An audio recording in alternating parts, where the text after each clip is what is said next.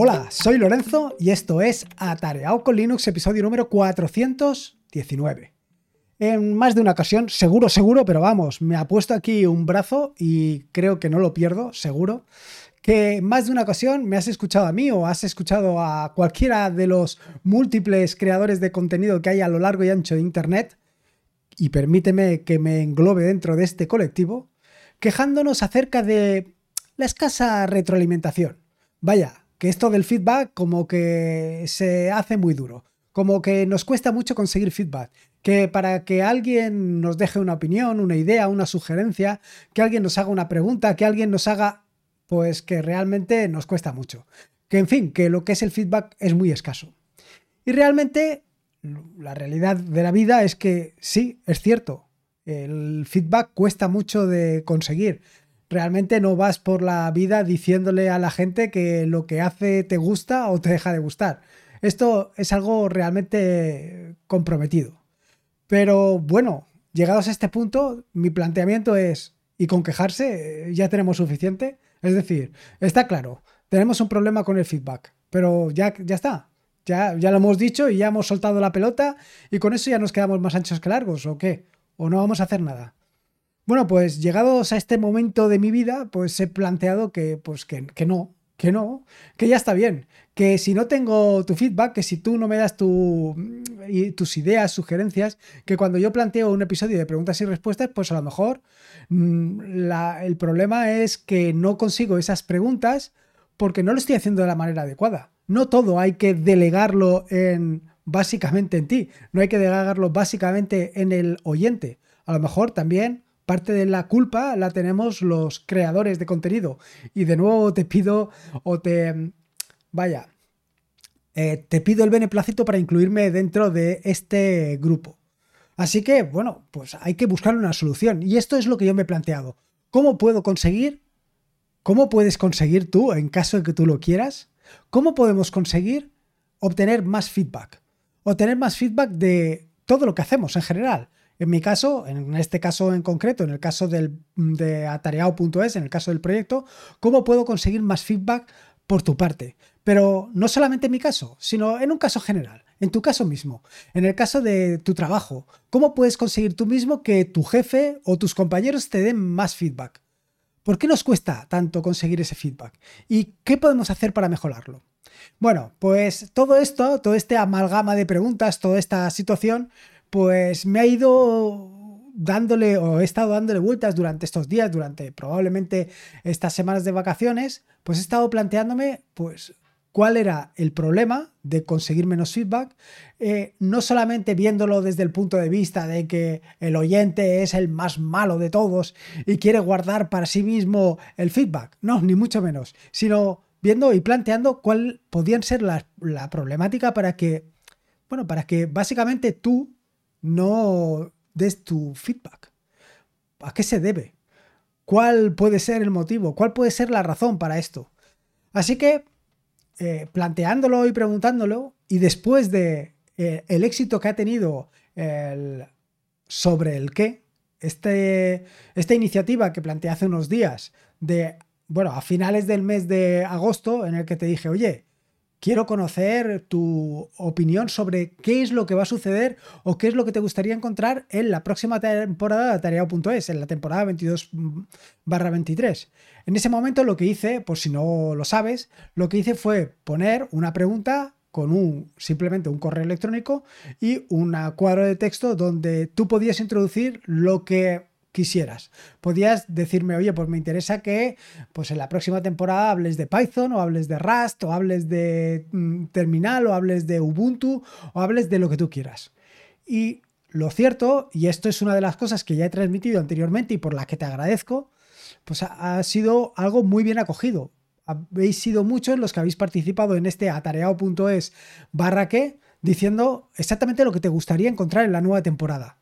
Y claro, eh, ¿Qué tenía esto? Pues básicamente tenía un simple entrada donde, como te digo, te preguntaba tu correo electrónico, una segunda entrada donde te decía que pusieras lo que quisieras hacer y un captcha. Pero no el captcha que puedes encontrar a lo largo y ancho de Internet, como suelo decir, es decir, el típico captcha de Google, sino un captcha un poco peculiar, un captcha muy sencillo y donde era relativamente fácil encontrar el problema. O sea, encontrar el problema no, poner cuál era la respuesta a lo que te estaba preguntando. Muy sencillote. Entonces, claro, uniendo estas dos cosas, uniendo que primero he preguntado menos de lo normal y en segundo lugar, además de preguntar lo que es menos de lo normal, te he puesto menos, menos trabas, digo, a lo mejor el problema va por ahí. Y es que mm, yo me pregunto si el sobre el qué ha funcionado tan bien o ha funcionado mucho mejor de lo normal, pues probablemente eh, esas sean las condiciones que mm, reúne para que cuando yo pregunte algo tenga más feedback. Probablemente lo que esté sucediendo hasta el momento es que mis preguntas pues tenían palos en las ruedas. Y es que si te fijas, cuando alguien te hace una pregunta, la que sea, cuando alguien te dice, oye, me gustaría que me dieras o me dijeras si los zapatos que te acabas de comprar te han gustado, ¿no? Imagínate que compras en una tienda en internet y te dicen, oye, esos, eh, una vez has realizado todo el proceso de compra, una vez que ya has adquirido los zapatos, una vez que ya te han llegado, te llega un formulario, te llega un correo electrónico con un formulario para que contestes, para que digas, oye, ¿cuál ha sido tu experiencia eh, con estos zapatos o en la compra de estos zapatos? Y entonces en ese formulario te pone o te pregunta, por tu nombre, por tus apellidos, por tu DNI, por dónde vives, el correo electrónico, por supuesto, eh, la dirección, el piso, el número de teléfono, eh, cuántos hijos tienes, si estás casado, si estás soltero. Y para completar toda la eh, ecuación esta de preguntas absurdas, además te dicen, y ahora tienes que resolver este captcha. Y seguro que te ha pasado como me ha pasado alguna vez a mí que cuando vas a resolver el captcha, supuesto que ya eh, has completado todo lo que te preguntaban anteriormente, dices, es que no entiendo, no sé, no sé estas letras que hay que poner aquí, es que no tengo clara qué letras son. Eso si llegas a comprender el captcha, porque hay ocasiones donde eh, es ya ni siquiera lo que se pregunta en el captcha sabe resolverlo. Pero no solamente esto, incluso en los captchas de Google, donde te dice, selecciona eh, las tres imágenes donde aparecen motos. Y tú dices, ostras, es que no tengo claro si esa imagen es una moto o no es una moto. Pues eso es lo que digo, es que al final ponemos palos en las ruedas. Ostras, ¿por qué preguntas todo eso? ¿Por qué preguntas acerca de eh, tus datos personales? ¿Por qué preguntas acerca de tu, yo qué sé, el correo electrónico, la dirección, los hijos? ¿Y por qué para terminarlo todo pones un captcha tremendamente complicado de resolver? No lo sé, claro, ahora me lo, planteo desde este punto de vista, una vez eh, llegados a este punto, y digo, pues evidentemente lo estamos haciendo mal. Hay que hacerlo mucho más sencillo. No se puede poner un captcha, no se pueden preguntar tantas cosas. Tan es así que me he planteado, y de hecho ya lo he comentado, que el formulario del atareado.es barra que le voy a quitar eh, directamente el correo electrónico para que tú pongas el nombre. Pero no que pongas tu nombre, sino que pongas cualquier nombre. Es decir, al final, bueno, tu nombre o puedes poner, por ejemplo, eh, tu, ¿cómo se llama? Tu nick de Telegram. Si quieres que me ponga en contacto contigo. O incluso puedes poner tu correo electrónico, pero simplemente algo para que yo te reconozca. Pero completamente libre. Puedes poner algo o incluso no poner nada. Porque yo lo que quiero, realmente lo que a mí me interesa, igual que a ti, es las preguntas. O sea, eh, una de las secciones que más interesan y de las cuestiones que más he visto en eh, atareado.es barra que ha sido precisamente eso, que la sección de preguntas le gusta muchísimo a la gente. Entonces, claro, es algo que me llama mucho la atención. ¿Cómo puede ser que le guste mucho a la gente y cómo puede ser que no hayan suficientes preguntas? Pero claro, viendo todo esto, todo esto como te lo estoy contando, pues vamos, blanco y en botella. Eh, resulta complicado. Hay que facilitar mucho más. Hay que poner las cosas mucho más fáciles. Vaya, esto es, pues básicamente como cuando estás en un curso, en un curso que tú has pagado. Ponte que has pagado un curso de lo que sea, ¿no? De, yo qué sé, de algo que te interese muchísimo, algo que realmente sea súper interesante. Y has pagado, pues ponte una barbaridad, 500 euros por el curso. Vas al curso, y cuando estás en el curso, el profesor, en un momento determinado, la profesora, en fin, la persona que está impartiendo el curso, se le ocurre y dice, eh, me gustaría que alguien respondiera esta pregunta. A ver, levante la mano, quien quiera responder la pregunta. ¿Qué es lo que suele suceder? Y esto lo sabes perfectamente. Lo que suele suceder es que todos nos vamos hacia atrás. Nos vamos hacia atrás como si nos fueran a fustigar o algo parecido. Pues imagínate en esa circunstancia, en esta misma circunstancia, cuando estás ahí, cuando alguien te está preguntando y que, bueno, por lo que sea, te dicen, bueno, pues voy a contestar yo. Y cuando estás a punto de contestar, te dicen, y ahora me tienes que resolver este acertijo. Tú dices, ostras. y encima el acertijo es difícil. Vaya, pues es muy complicado. Entonces, la cuestión es que hay que poner las cosas mucho más fáciles. Hay que intentar llegar de una manera mucho más cómoda y práctica a todo el mundo. Lo siguiente que te quería hablar, y viene relacionado con lo que te comentaré a continuación, es sobre el aprender a programar. Y es que hace unos días, en uno de los episodios del podcast de Marketing Online de Boluda, de Joan Boluda, escuché, eh, como decía Joan, que no era necesario aprender a programar. Y sin embargo, cuando lo escuché, vamos, casi me salta la vena que tengo en la cabeza, casi me explota, porque como bien sabes, soy un acérrimo defensor a ultranza de la programación. Creo que todos deberíamos de aprender a programar. Eh, si bien es cierto que no todos en un momento determinado nos va a servir o lo vamos a utilizar, pero es un poco como aquello de las matemáticas. A lo mejor no todos eh, necesitamos las matemáticas. Si toda tu vida te vas a dedicar a escribir libros de literatura, a lo mejor no necesites las matemáticas. Y digo a lo mejor porque, vaya, estoy seguro que en un momento determinado vas a necesitarlas. Y lo mismo te digo con la programación. No es necesario que eh, estés programando, no es necesario que aprendas al dedillo un lenguaje de programación, pero la programación te da una serie de ventajas que alguien que no tiene ideas de programación pues adolece. Así que para mí son tres razones fundamentales para que aprendas a programar. Si es que ya no eh, conoces la programación o ya no te has adentrado en este mundo. La primera es porque te permite ver el mundo desde un punto de vista diferente. Cuando aprendes a programar, eh, estructuras las cosas, estructuras pues todo tu mundo, estructuras cuando algo, cuando quieres hacer algo dices, bueno, pues para hacer esto o para llevar a cabo esta acción necesito esto, esto, esto, y en caso de que estas condiciones no se cumplan no voy a poder hacer esto, y cuando tenga esto terminado voy a repetirlo varias veces. Vaya, esto básicamente son condicionales y un bucle donde vas a repetir. Estás estructurando toda la operación que tienes que hacer con, eh, con un pequeño programa aunque no lo sepas, pero lo estás haciendo. Pero cuando lo sabes ya lo haces, con lo cual eh, estás mejorando tu proceso de lógica, tu proceso de razonamiento. Pero no solamente es esta razón, la segunda de las razones para aprender a programar es que, y siempre te digo que eh, no hace falta que tengas unos conocimientos profundos, lo cierto es que conforme va pasando el tiempo te vas dando cuenta tú mismo que cada vez nos movemos en un mundo mucho más tecnológico, en un mundo pues donde básicamente eh, casi todo el día llevas un em, móvil en la mano, casi todo el, casi todo el momento estás haciendo, eh, utilizando aplicaciones informáticas, no solamente con el móvil, sino también en el trabajo, en fin, que sin darte cuenta estás cada vez más trabajando con el móvil, trabajando con aplicaciones. Y esto no tiene nada que ver con los mal llamados nativos digitales, que en un momento determinado piensas que por haber nacido ya directamente con un móvil en la mano son mucho más expertos, ni mucho menos.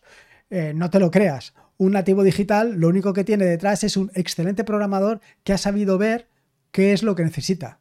Seguro que en cualquier momento has visto el vídeo ese en el que se ve un, primate eh, utilizando un móvil y viendo fotografías de eh, congéneres suyos, de, eh, otros primates. Y cuando ve o reconoce alguno, para. Pues esto es lo mismo. No me refiero a esto de los nativos digitales, sino que me refiero a que si tú tienes unos conocimientos de programación, puedes tener una idea de que la persona que ha hecho otro programa, cómo lo ha hecho, qué es lo que estaba buscando. Que sí, que como de costumbre, en todo hay personas que somos más enrevesadas o menos enrevesadas o que hacemos eh, las cosas, pues, ¿cómo te diría yo? Pues más ilógicas o más lógicas, ¿no? Pero eh, en el mundo de la programación, más o menos todo va a ir por un sitio o por un mismo derrotero. Lo cual, si tienes unos conocimientos de programación, te va a permitir intuir.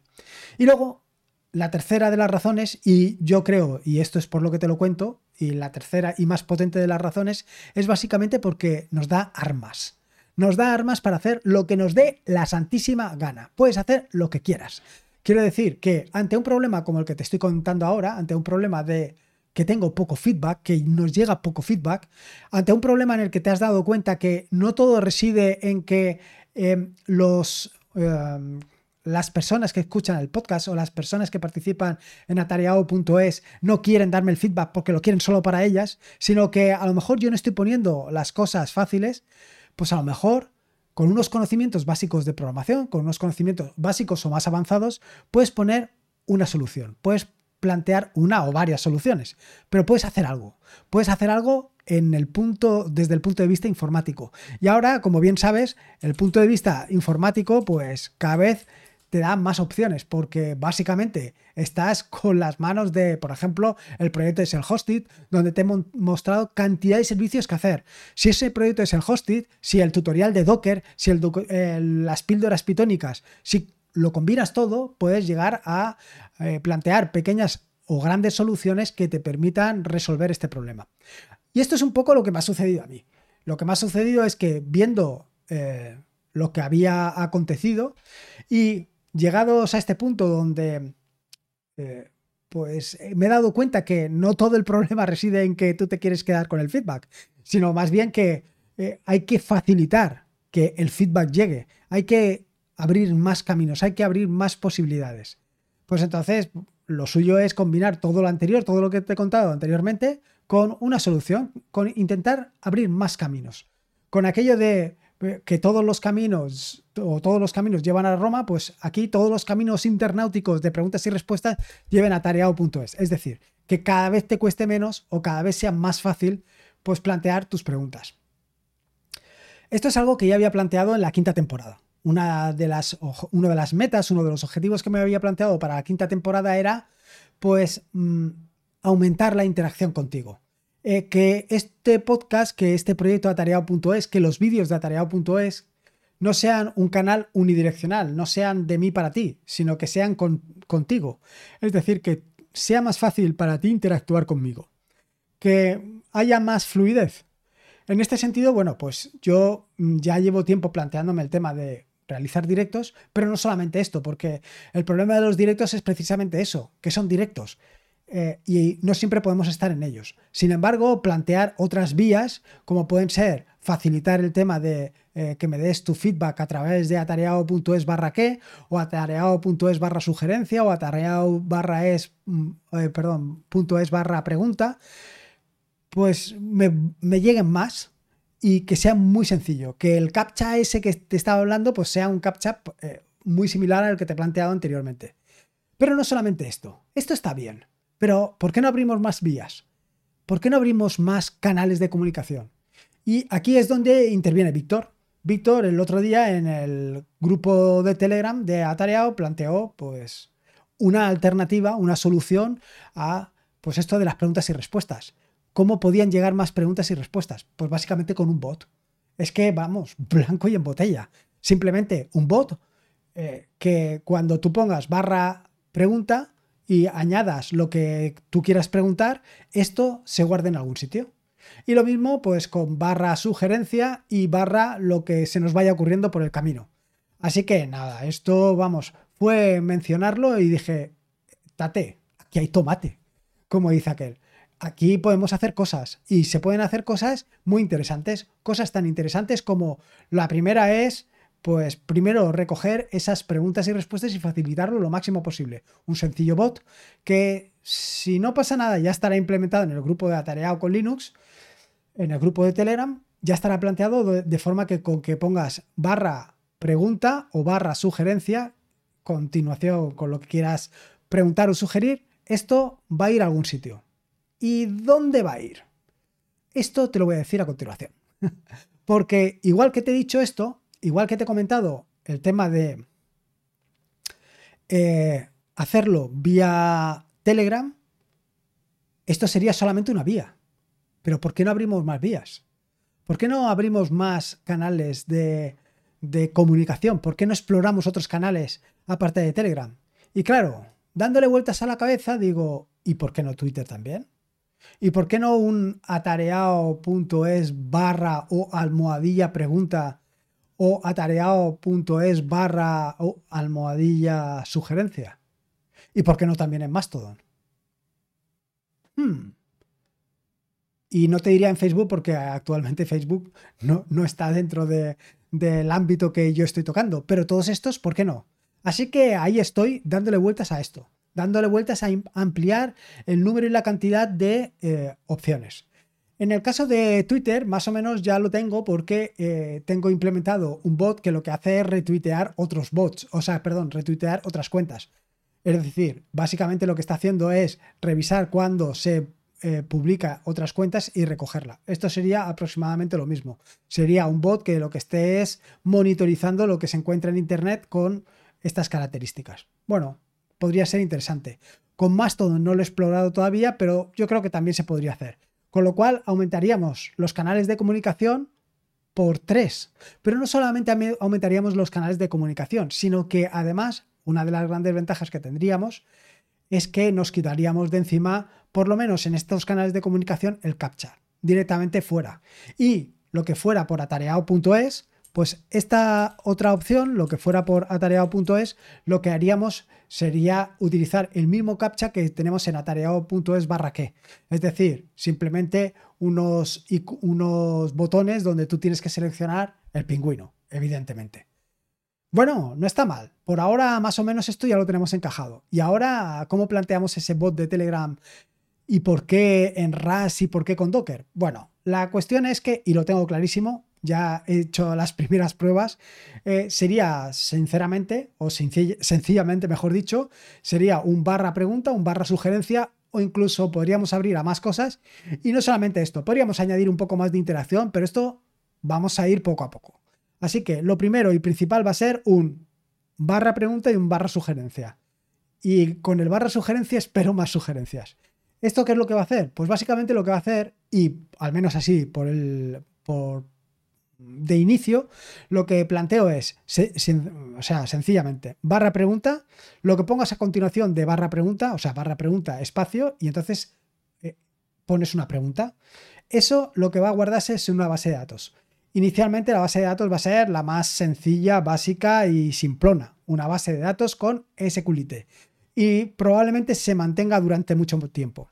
En esa base de datos lo que se va a guardar van a ser los siguientes datos nunca mejor dicho, valga la redundancia. Por un lado, va a ser eh, la categoría, es decir, si es pregunta o es sugerencia o es otra cosa. La siguiente va a ser la fecha. La siguiente va a ser si ya se ha implementado. La siguiente va a ser el nombre del usuario. La siguiente va a ser el nick del usuario. Y la siguiente va a ser la pregunta o la sugerencia. Van a ir todos estos datos pero simplemente tú tienes que poner barra pregunta o barra sugerencia. El resto ya se extrae de forma automática de Telegram. Esto una vez planteado para Telegram, con lo cual la base de datos es muy sencilla, o sea, la base de datos, la estructura es muy sencilla. Una base de datos implementada inicialmente con SQLite y en paralelo una aplicación que se va a encargar primero de recoger el webhook cada vez que escribas en, Telegram, cada vez que pongas un barra pregunta en Telegram, lo que va a hacer es eh, llamar a ese webhook. Eh, una vez recogido el webhook, lo que va a hacer es extraer todos esos datos y guardarlos en una base de datos. Tan sencillo como esto. El siguiente problema lo planteamos desde el punto de vista de la página web. Y esto, la página web, ¿cómo lo hace? Bueno, pues la página web ahora mismo lo está, eh, me lo está mandando a mí por Telegram, pero lo que va a hacer va a ser exactamente lo mismo. Lo que va a hacer va a ser, en lugar de enviármelo a mí por Telegram, por Telegram lo va a, va a hacer una llamada al bot y guardarlo allí directamente. Con lo cual, todo va a quedar recogido en el mismo sitio. En el caso de Twitter y Mastodon, que estos todavía ni están implementados ni están en visos, la solución será más o menos la misma. Quiere decir que lo que va a hacer es monitorizar tanto Twitter como Mastodon y en caso de que se cumplan las condiciones que te acabo de comentar, eh, pues lo que va a hacer es recoger los datos y guardarlos en la base de datos. Pues guardará lo mismo lo que pasa es que en este caso, en lugar de guardar tu nombre y tu nick, lo único que va a guardar va a ser eh, única y exclusivamente tu, nombre o tu nick o tu, lo que sea de Twitter. O demás todo en su caso. Bueno, pues más o menos esta es la solución. Lo siguiente, y a lo mejor te puedas preguntar, es ¿por qué en Rust y no en Docker? Bueno, esto es más o menos sencillo y ya te puedes imaginar. Cada vez estoy más metido con Rust y no solamente cada vez estoy más metido con Rust, cada vez estoy profundizando más en Rust y me interesa mucho más profundizar en Rust.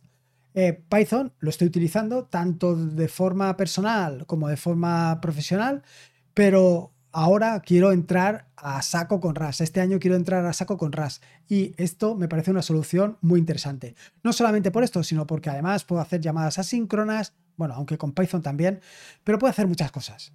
Eh, así que en estas nuevas aplicaciones van a ir con Rust. Esto no quiere decir que no continuemos con todo lo que llevamos hasta el momento. Quiere decir, no continuemos con las píldoras pitónicas, no, continuemos con el reto Python, ni mucho menos. Al contrario, esto me va a permitir por lo menos, eh, mm, ¿cómo te diría yo?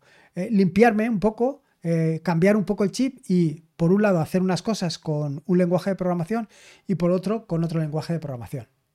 Y la siguiente pregunta que te puedes hacer es, mm, está todo esto que me acabas de contar está muy chulo, pero feedback, Rust, Docker, Telegram, Docker, Docker, ¿para qué Docker? Bueno, pues es bien sencillo. Como bien sabes, al final todo esto pues hay que llevarlo a una máquina virtual, hay que llevarlo a un servidor. Y esto es lo que estoy haciendo. Pues para llevarlo a un servidor lo que hago es primero eh, lo convierto en un contenedor Docker, bueno, en una imagen de Docker, esa imagen de Docker la despliego o la subo a Docker Hub y eh, desde Docker Hub la puedo desplegar donde quiera, en cualquiera de los servidores que ahora mismo tengo levantado. Con lo cual, en unos pocos segundos puede estar desplegado en uno o varios servidores y puedo estar probando inicialmente o posteriormente cuando todo esto esté funcionando eh, de una manera muy sencilla con la ventaja de que puedo hacerlo con control de versiones, con la ventaja de que puedo eh, tener una personalización máxima y con la ventaja de que tú también lo puedes utilizar. Que sí, que también podría utilizar otro tipo de servicios, como podría ser un Nexus para subir allí los ejecutables, etcétera, etcétera. Sí, podría. Pero la solución de Docker me gusta muchísimo.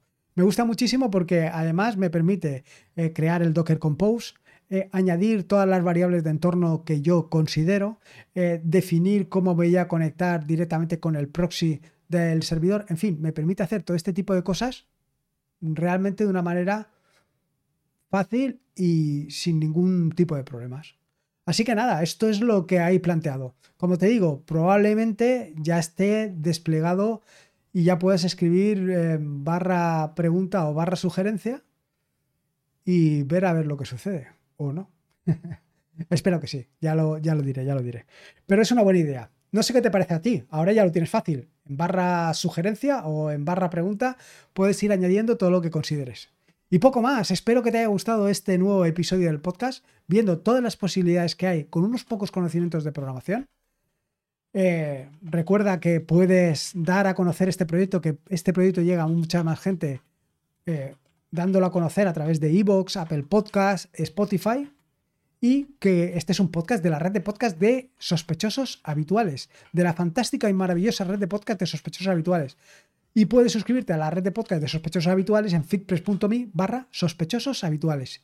Y por último, y como te digo siempre, recordarte que la vida son dos días y uno ya ha pasado. Así que disfruta como si uno hubiera mañana y si puede ser con Linux y en este caso con Rust, Docker, Feedback, eh, etcétera, etcétera, mejor que mejor. Un saludo y nos escuchamos el próximo lunes. Hasta luego.